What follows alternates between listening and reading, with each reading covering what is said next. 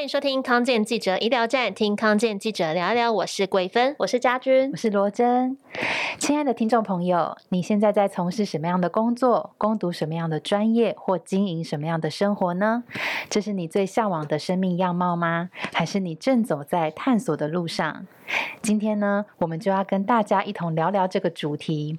那首先，我想先问在座的两位：当记者呢，是你们从小的愿望吗？还是你们大概什么时候知道自己喜欢、自己适合，决定要踏上这条路？我可以讲。其实我大概在国中的时候，我就想要进到媒体业。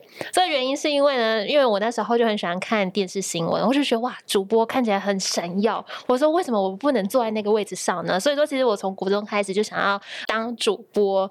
但是呢，在高中的时候，我意外的自己跑去参加作文比赛哦，然后就我没想到就是随便写一写就全校第一名。然后呢，对，真的。然后呢，之后我又去参加什么台中市的作文比赛，只是随便写一。又第一名，所以我就后来又去参加全国比赛。因为在这一段期间，学校会训练你嘛，嗯、就训练你就是尽量帮学校拿名次。嗯、所以说我那时候才发现啊，原来我这么会写文章。所以说，其实，在高中毕业之前呢，我就有一些志向，我希望我能够未来可以做一些写作的工作。嗯、所以说，其实我在新闻系跟中文系这之间，我稍微选择了一下，最后我还是选择新闻系。嗯、对，我可以分享我自己的状况，我觉得还蛮妙，就是说。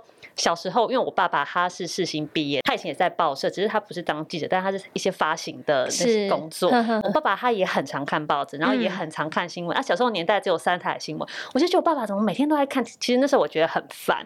对，可是我不知道为什么长大之后我 就。慢慢的还蛮喜欢跟一些时事的，嗯、对，我喜欢去了解最近身边发生了什么事情。嗯，其实我小时候还蛮安静的，可是我妈妈发现就是我写作好像也还不错，当然没有像小芬这么厉害，就动不动拿奖。对，但是也是有一些作文常常被发表出来这样子，嗯、所以我就慢慢发现自己好像也还蛮喜欢这一块，而且我觉得。我喜欢多去外面接触别的东西，就是不喜欢一直闷在一个办公室里面，嗯、所以我就慢慢就往这一块去走。嗯、那罗珍你呢？觉得我比较特别，你误入歧途吗？对，我误入歧途。我其实大学念的是哲学，嗯、然后但是我花了很多的时间在社团上面，然后我的社团主要是弱势的偏乡客服啊，然后基金会或者是晨间说故事姐姐之类的。嗯，那也因为这个经历，然后我觉得好像哲学系念的东西，它没有办法完全回应或。是在我这些经历上面，再给我进一步的成长，也不能这么说啦，嗯、应该是说我想要多学一些其他方面的东西，嗯、所以我就是去海鸥了其他的系所，就是去选修了像是 教育学院的课，嗯、或者是传播系的课，或者是心理系的课。嗯，那我到大四左右，我觉得好像有，就是我的这些经验，好像给了我很多的反思，很多的价值冲击，嗯、但是它并没有在那个时间点撞出某一个很。固定的职业选择给我，嗯、但是那个当下，我只知道说我很想要念研究所来增加我的论述的能力。总之，就是在那个当下，就是我就因缘际会的，我就考上了传播所。那后来是因为遇到了一个很关心社会议题的老师，才慢慢跟着老师在写作什么的。后来才当了记者。我觉得当记者到现在，其实累积了蛮多经验，也是非常的珍贵。但是我觉得我也不排除，就是未来。人生的发展可能有其他的可能的样貌，这样子、嗯嗯、了解。对，对，这样子听起来感觉好像大家从事记者都有一个不同的背景、不同的经过。嗯，可是说到就是当记者这件事情啊，我就想到就是我们康健拿去年的时候有在做那个情绪就医指南这个刊物的采访，然后当时就有采访到伯特利身心诊所的智商心理师魏心理师这样子，然后我就意外注意到，其实他过去呢也有将近十年的时间是我们的媒体同业，对，对，他也是记者。那智商心理师魏芬清呢？他大学念新闻，研究所念工位，三十多岁的时候呢，又攻读心理咨商，现在是智商心理师。那这些年呢，还出过不少的心灵励志的书籍。对，当时我们采访的时候，就非常好奇他的人生转折，而且个人的内在探索跟生涯的发展，也是他的咨商专业之一。那我们讲这么多，其实他就在我们的现场。那我们今天非常高兴邀请到魏心理师到我们的节目现场来跟大家聊聊这个主题。欢迎魏心理师。心理师好，是三位主持人好，还有我们康健的听众朋友，大家好，我是伯特利身心诊所的咨商心理师魏芬清魏心理师。刚刚一开始听到那个罗真，还有家君，好，还有桂芬，嗯，你们在讲你们的经历，勾起我的记者魂，也想要访问你们。谢谢你们的邀请，刚好有机会哈，大家过去跟大家一样都是记者同业，所以特别有感觉。嗯、是我记得当时我在诊所采访魏心理师的时候，结束的时候我就马上问他说：“哎、嗯，为什么要从媒体转向心理咨商？为什么会有这样的一个大转折？”嗯、那我记得当时您回答说：“在媒体这么久了，你还看不开吗？”然我们自己也心有戚戚焉，不敢讲出来。就是对啊，就是我们的媒体工作其实也有很多，就是比较。辛苦的时候，对，嗯，那我在您的书中有看到您写到说，这个记者呢，他不少时候需要配合新闻台做出也许可能无关紧要的报道。那比较起来呢，这个资商的工作让你感觉比较踏实。那我想重点可能不是这两种职业的好坏，而是您发现了资商这个领域是您向往的、适合的、开心的。那您可不可以跟大家谈谈，您最初为什么选择当记者，然后后来又因着什么样的契机转向心理咨商？哦，谢谢罗真的访问，他好用心哦，他连我的书 都去看，然后我自己也看了访纲，我想说，哎，我有讲过这个吗？那个其实哦，就是说，在这个过程里面，跟大家一样，其实都会有个启蒙哈。嗯，刚刚听三位在讲会当记者，其实我觉得，就像我们一开始在访谈前，我们有聊到，我们小时候在做什么事情，其实都会有一些根据跟一些线索。嗯，像你们刚刚讲作文，我就想，哎，我妈妈从小跟我学百一种才艺哦，我就有一种学得下来叫作文。哦，真的，因为写一写，然后就会放到那个公布栏上去。对啊，对啊。然后我就发现，哎，我这样会让我有一种莫名的正向回馈。然后就这样写着写着就写下来了。然后当然在求学时期也会是校刊啦，去编辑这样子。所以其实都会有一些脉络。那慢慢的我就好像大概我刚刚有分享的，主要是在高中的时期的时候。嗯。我的那时候想要进到记者圈，其实是有点因缘际会。其实我最早是想主持广播节目，哦、对，因为我高中的时候，因为我是在南部的家庭长大的，是那其实晚上的时候父母很常不在家，那哥哥又去念大学了，嗯，所以很多时候我是很孤单的，就是你知道一个人在那个透天厝，超恐怖的，就是很多想象空间。我一个人在三楼，嗯、然后一楼、二楼都没有人，嗯、我就觉得好孤单哦。嗯、所以那时候我只能用广播陪伴我，就像现在你们用广播陪伴听众朋友一样。在夜深人静的时候啊、呃，深夜时段，然后刚好那个主持人他就念着听众朋友的心情故事，然后那个时候那个 moment 我就觉得哇，好疗愈哦，嗯、而且我就看那个黑盒子，因为其实广播啊，不像现在这么方便，它真的就是一台那个录音机，嗯、对，播放机，我就看着想说，好神奇哦，我不知道这个人在哪里，嗯，然后我也没见过。广播里面的人，还有他念的信，嗯、可是为什么我就觉得那一刻就没那么孤单了？嗯、哦，那当然，我现在从头回去想，我就会觉得，其实那时候就已经有去表明，就是说，其实我跟人的连接是喜欢从内在深刻的连接，而不是只有表面的 social 而已。嗯，那那时候没有体会那么深，只是觉得好疗愈。然后高中的时候，大家不是很流行问说，哎，你要选什么科系？你要选什么科系？没错。然后大家们的答案，我不知道你们这个世代怎么样。我们有啊，我们那个世代的答案都是不知道。看分数落在哪里，哦，很少人能够直接讲出来我要念什么什么系。可是那时候我就去发现，说我如果要走上这条路的话，因为那时候我还是没有想要当记者，嗯，对，我想广播而已。嗯、所以那时候我就查了，要不就广播电视系，嗯啊，那像刚刚讲世新，嗯，或者是大众传播系，是。所以那时候我就看了，然后那时候全台湾国立跟私立只有加起来只有五家，对，有很少大传。或没错，广播电视没错，我把新闻系排除了，因为我没有要当记者。我那时候真的不想当记者，印象很明确。对，而且我那时候我对记者的印象就是半夜社会新闻有命案，哪里有车祸，你就要去现场。嗯嗯嗯。那我就觉得我不要过那种生活，嗯所以那时候我是冲着广播去的。那只是。真的去念大传系之后，发现人要落地接地气哈，广播没钱，真的广播的起薪相对比较低。是，那那时候我们还是考虑到现实嘛，那毕竟我在我是从中南部上来到北漂的孩子，所以。那时候也慢慢去发现，哇，电视其实也很有趣。我们会做一些像综艺节目啊，嗯，然后小杨姐还会邀我们去那个电视台参加综艺节目当观众这样子，嗯、就很多很多的接触，然后公关各种的。嗯、可到最后会走上记者，是因为我大四那一年我去当实习记者。然后那实习记者专门就是也是像一个大报，然后他们就是会呃给那种刊登他们的分类广告的业主一些福利，就是我们会请一个实习记者来访问你，来告诉我们你们想要征求什么样的人才。嗯，那我是因为这样我才发现说，哦，原来记者不是只有跑社会新闻哦，而且我发现当记者真好哎。因为你想想看，我何德何能，我可以跟这些人资主管对话，欸，对，然后我就可以预先知道演练以后要怎么面试，嗯，所以那时候我才发现，嗯，我要当记者，哦，大四那一年。所以是有一个这样的转折，然后到出社会之后，我原本想要先去电视台，因为我想说我喜欢影像嘛，结果也是，就是命运安排很奇妙啊，就是我这样子投石问路，一开始都没有机会，因为就没有相关的实习经验。嗯，我反而是在有一次的一个媒体营，然后刚好遇到也是很大知名的一个杂志社的一个。总编辑是，他就去当讲师，然后我就把我整个大学四年所有的一些作品吧，我就毛遂自荐。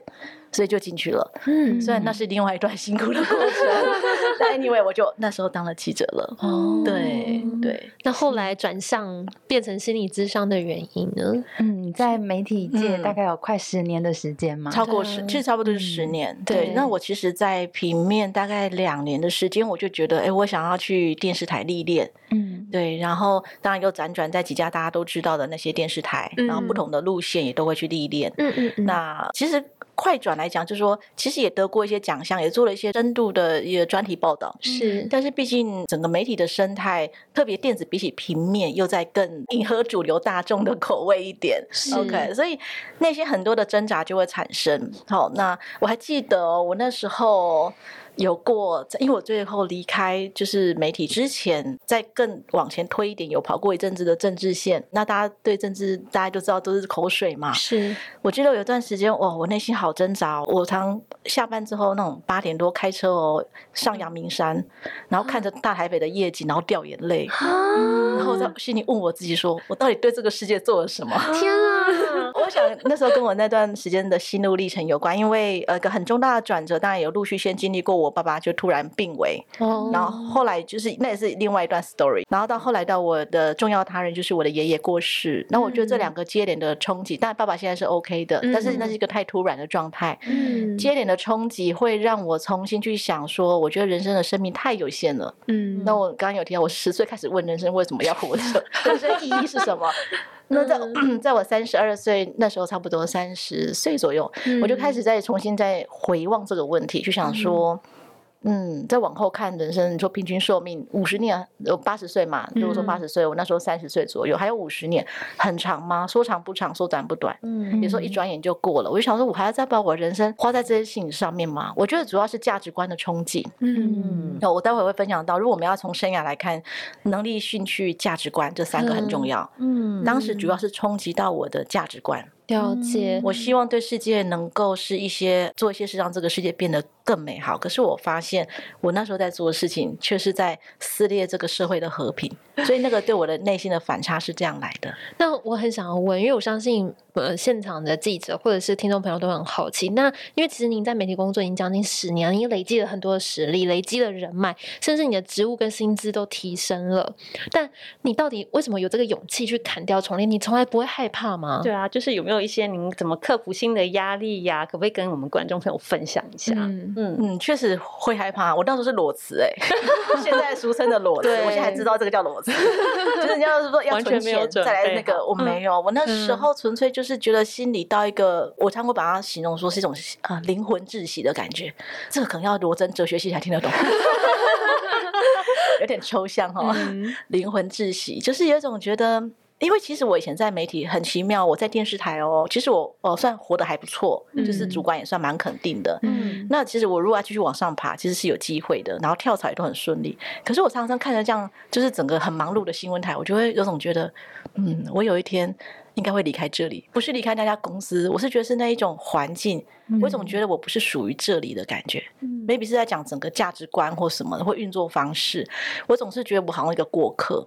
那那时候我也不知道去哪里。然后是因为到后来，就是因为一些生命的经验，那些转折到一个临界点，我真的觉得我的内在受够了这一切。我觉得我我宁可放下这些光环。我不需要老实讲，因为你们也都是刚毕业就当记者，对不对？嗯，对。我们也是，所以其实记者的光环是一个很大的保护色。对，没错。它会让我们很理所当然可以接触到很多人，然后在一定的社会高度，特别是你们又是在很知名的媒体，所以其实。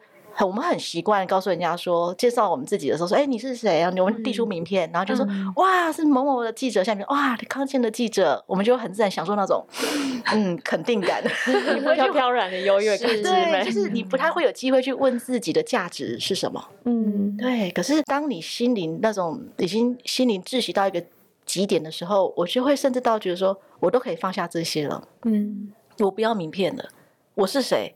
我也不知道，但是我可以放下记者光环这个保护色了。嗯，我想要砍掉重练，我想要重来了。嗯，所以那时候我就到蓝屿流浪一个月。嗯，对，刚好是最萧瑟的时候，像这种十二月到一月这种，刚好是民国一百年的时候，我去流浪一个月，然后每天看海。那那一个月让你整个人就是找到一个方向吗？去的时候也不知道。然后我常在演讲的时候，我举一个例子，我拍张照片哦，那那小朋友，因为我在一个单位实习，然后是打工换宿的概念，然后我在那边主持广播节目，就趁那一个月，把岛上很厉害的人都访问过一遍。赶快练功，好棒的经历是。然后那边刚好那个单位有个小一座小图书馆，那因为蓝屿小小的，出去就是看海嘛。嗯，我每天不录音的时间就是看海，然后说想爷爷的时候就掉眼泪就哭，就是释放，那就是我的一个疗愈过程，一个失落的疗愈过程。然后其他时候就在图书馆找答案，人生是什么？爱是什么？关系是什么？我开始看了一堆心灵的书，嗯，然后就开始这样看，慢慢疗愈自己，嗯，对，就就带，然后一切把一切自己归零，就是你很多你理所当然觉得啊，捷运很方便，出去就有文具店，就衣服店，那边什么都没有，那时候没错，所以我觉得那是一个人生，好像真的把自己 reset。然后后来我那时候就在想，对啊，我要去哪里？那因为那时候我自己哦，一个插曲就是有个小朋友常问我，看到我都会指着我说。你是谁？每次都这样子，反正也问我自己是谁这样。你好聪明哦！我每次演讲的时候，我都会先放张照片，然后小朋友这样指着我，那我就说：“你们猜猜看，他问我什么？”然后对那个小朋友两次遇到我在不同场合哦，看到我都死抓着不放哦。说你是谁？那因为一般的志工就会想说：“我是志工老师，我我是来这边当志工的。”就这样回答完了。对。可是他这样问我的时候，我心想说：“妈呀！我也在想我是谁啊。”名片的，我是谁？我正在找这个答案啊。然后我就这样找。那因为那时候我有信仰的一个背景，然后我我是基督徒，所以那时候我就跟神说：我要往哪里去？你要我往哪里去？然后那时候我记得我在那个蓝屿岛上哦，有一家小店，它就有一块小石头。我这样乱晃，因为那时候没有几家店有开。我这样乱晃，我就看到一个石头。他说：水往低处流，人往爱的方向前进。嗯。然后我就更确定说，因为那也是我内心想要的，我就是想要在第一线投身爱的工作。嗯，我想直接去付出爱，我不想要再用媒体。我那时候觉得是已经是比较间接的影响力，嗯、特别是他又是被筛选过后的，嗯、所以那时候我觉得我要直接去爱人。可是我还是不知道我要做什么啊，所以那时候我又看到一个 sign，就是写文字事工。所以我其实有一段时间是先到教会去当文字的，就是一样还是用文字的部分去帮助人。嗯，然后是到后来也是那个时候我去找那个一零四去找说，嗯，我应该可以来写一些心灵励志的东西吧，因为我觉得我就很自然可以写。嗯，因为我在兰屿那段时间也写很多，我就发现哇。我太喜欢这种感觉了。我边生活，然后边咀嚼我的内在，然后把它化为文字分享给人家，这不是 win win 吗？我也感觉到我的价值、我的存在、我的独特性，然后也帮助到人。所以那时候我就上一零四打心理励志，我看有没有相关的一些工作可以做，或是作家。哎，结果真的有一家出版社，是很奇妙。有些时候我们说慢慢发现自己生涯的过程哦，其实是要有一些灵感跟主动性。那是因为这样子，我才找到我那时候的出版社，然后出了心理励志的书，然后我才想说，好，既然我都要写书，那我不如来再来那个学位跟心理有关的。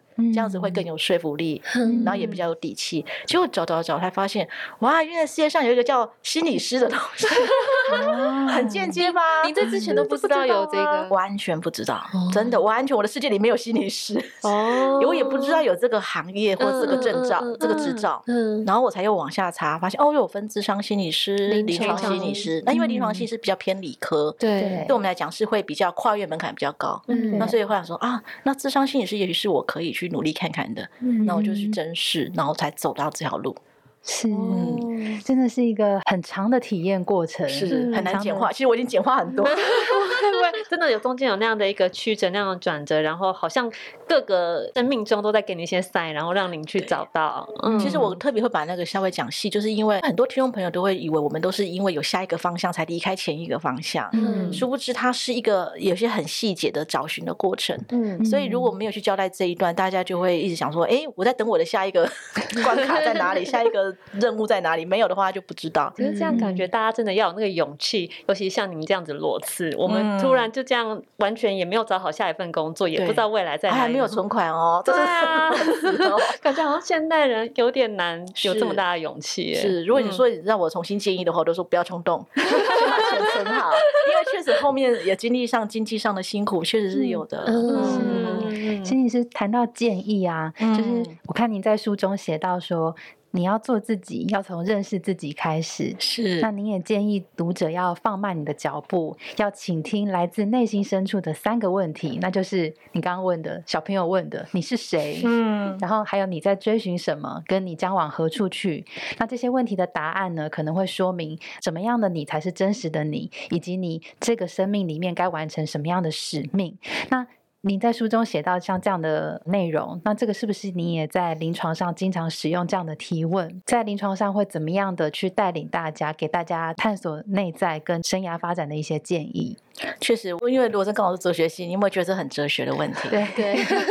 因为我那时候就是在图书馆里面找人生答案，不就是要看哲学书吗？对，我看了很多包括相关的电影啊，然后像《深夜加油站遇见苏格拉底》，就是这一类的，然后《心灵地图》，就是一些关于自己生命存在的探问嘛。嗯，那我其实我自己归纳，我觉得不外就是对啊，去问问自己你是谁，你在追寻什么？那时候我在蓝屿，我是谁？我正在找，我在追寻，我在追寻是一种爱的价值。嗯，好，那我该往何处去？所以就变成是，那就是我那时候正在想，说我怎么带着我的价值，我所守护的价值，跟我可以做的事情，然后又可以让我生存，我要往那个方向前进。嗯、所以确实那时候我也没有答案。那在临床里，因为我自己已经算是完成这个历程了，嗯，然后我也有曾亲自找过这个答案，所以我在带我的个案来谈者的时候，如果是面临目前遇到是这个问题的话，我就会往这个方向，因为每个人会进来的问题不一样。比如说，社会新鲜人，他可能就比较不会那么快到这里，因为他连探索都还没有开始。嗯，像我最近遇到一个，他就是已经超过四十岁了，他过去有他的丰功伟业，但是也有一些经历这样子。那他重新要定位自己的时候，也会有一些茫然。那像这个，我就会比较是往这个方向去切入了，因为他对自己有足够认识了，然后他有足够的能力。对，那如果我们不要把它这么哲学化，就是回到我们刚刚讲那个金字塔，大家也可以自我审核一下，就是能力、兴趣。价值观，或者是你把它画三个圈圈，你就想想看，这三个圈圈它们有交集点，就是你此生最棒的使命。嗯，了解。能力、兴趣、价值观。嗯，那心理师，你能不能够分享一下来找您求助的一些你印象很深刻的一些个案？你是怎么去协助他们找到这个人生的方向，然后而且是有勇气去选择走这条路的？可不可以就是比较具体一点的故事告诉我们？是我先回答一下，老师说，大部分都没有勇气，因为 真的蛮需要勇气的。其实哦，我自己走过，身为一个过来人哦，嗯，特别我刚刚讲我是裸辞，嗯，所以我正因为知道。那里面要穿越的风暴，我有点像是那种穿越风暴后的幸存者，那也像是我们心理学上讲的英雄之旅。也就是说，里面有很多的风暴，外在现实的风暴，内在的风暴，你对自己的否定，你要怎么样重新相信自己在做什么事情的那个东西，你穿越过来，过去你才会活下来。可是穿越的过程里面，我也付出很多代价，心理代价、外在代价。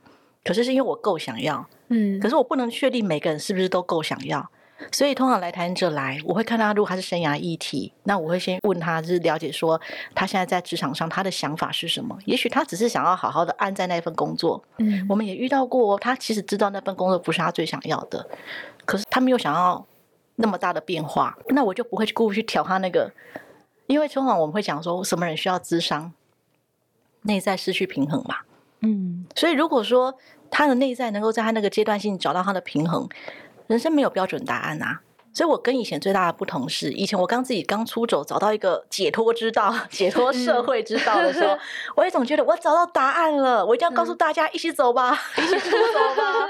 后来我发现，我真的在走完那个历程，再回来回归社会之后，就是成为助人工作，我就发现，不是每个人都有那第一是那么想要，因为那么想要，还要决定你能不能付那么大的代价，他可不可能会挂在半路、欸？诶。嗯，这很残忍哎、欸。是，对啊，所以我后来都会先去评估说，他虽然现在遇到生涯瓶颈了，可是他那个遇到生涯瓶颈是只是想要在他现在的状态下重新找到平衡，嗯、还是他真的想离开？然后他有什么资源离开？嗯、然后这又回到他的脉络跟他的年纪，哦，这会有蛮大的落差。那也近期来讲，就是说我有个陪伴蛮久的一个来谈者，他是之前都在美国发展。然后想要拿绿卡，其实他人生轨道在那边，诶，上次人生的胜利组嘛。可是他后来也就是因为生病的关系，就回来台湾治疗。回来台湾之后，当然那个工作因为年纪的关系，衔接就没有那么顺。然后又在做一些化疗，虽然现在稳定了，可是在那个过程他会历经很多自我怀疑，因为他等于是被迫之前的人生的规划被迫打断了，然后崩盘了，然后他重新把自己拼起来。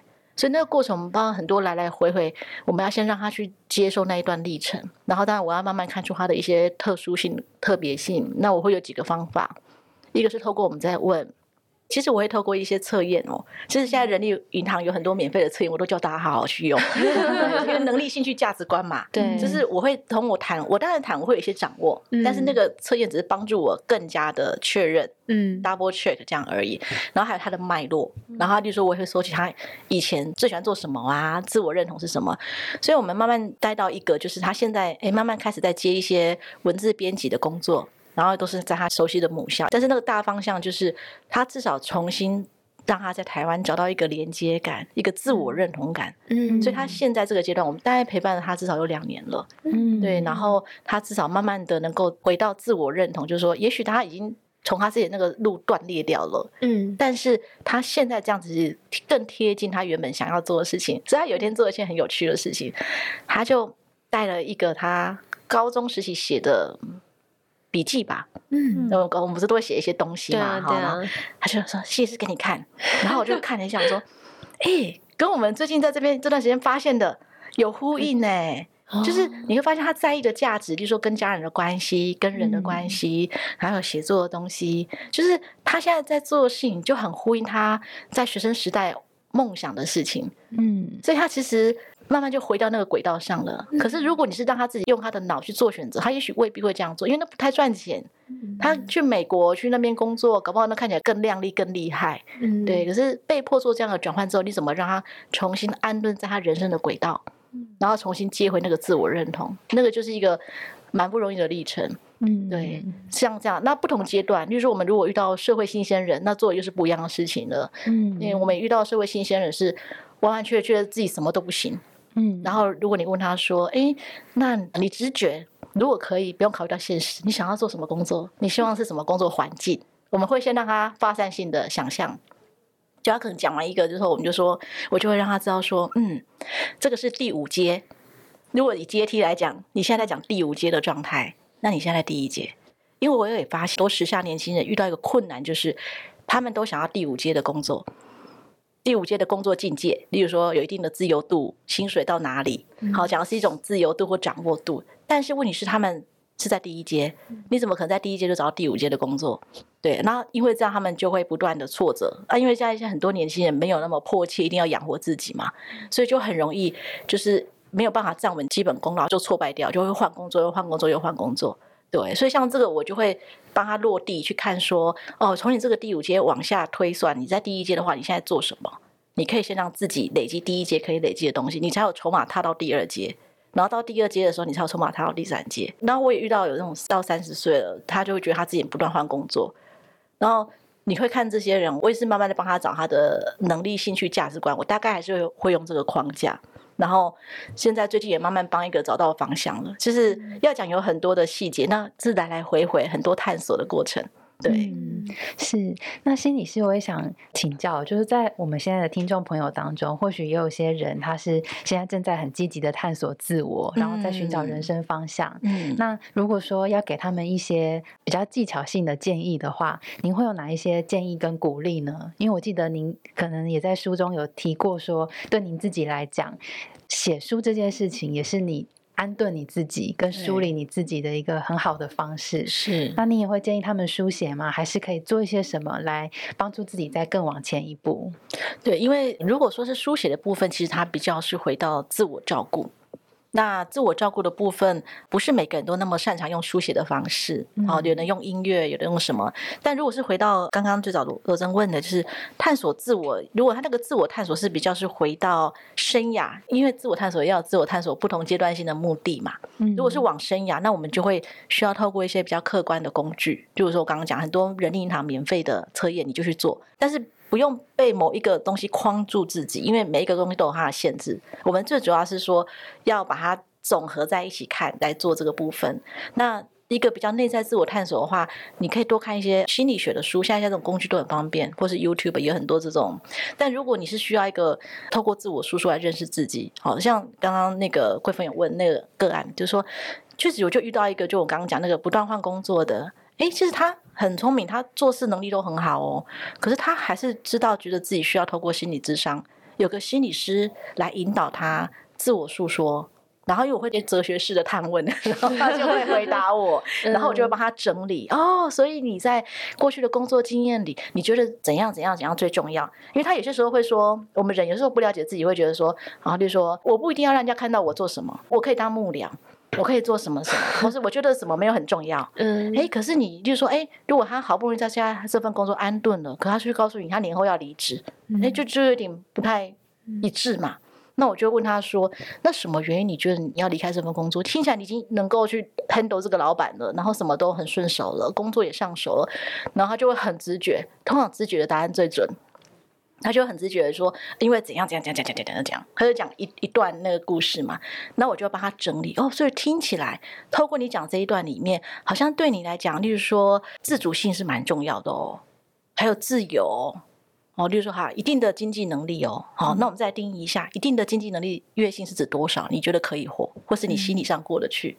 啊，自由跟自主权好像对你来讲也蛮重要，自主性也蛮重要的哦。就是我会开始帮他把这些东西 mark 下来。因为他在想自己的时候，他不会用这个东西去指标，他不会，所以我要帮他把这些指标写下来。然后我就会跟他说：“那你下一份工作啊，你就可以把这个放在很前面。”因为他告诉我说，他对自己三十岁以后的期许是稳定下来。然后，可是他发现自己做不到，所以我就跟他说：“嗯，那我们可不可以不用帮自己设这个框架目标？我们可以把目标转移成说，我们三十岁以后，我们给自己的目标是，我要学一个带着走的专业。”一个带着走的专业，因为他过去做的比较是配合人家的嘛。嗯、我说我们学一个带着走的专业，那你可不可以稳定在这个专业？这样可不可以？这样符不符合你对自己这种？我觉得我应该要稳定的一个观念。他说可以。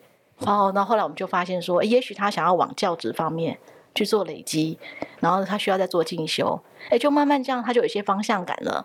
嗯、对，但是因为他接下来就需要，我们通常讨论到一个阶段就需要行动嘛。嗯，嗯，所以。到后来，我们就哎讨论到一个阶段的时候，我就要等他行动，所以我们就要讨论其他东西。然后他很可爱，他回头问我说：“可是我觉得工作还讨论完了吗？有讨论完吗？”然 后我就说：“嗯，因为我们接下来就需要到行动阶段了，嗯，所以你就是可以配合你去找资料，去行动之后有什么新的感受。”我们再来讨论，好，所以就回应到刚刚桂芬的问题跟那个罗真的问题，就是说这个过程里面它是一个不断不断反复的过程，它不会就拍板定案说它定，你就是往那个方向冲就对了，没有，那过程还有很多反反复复的。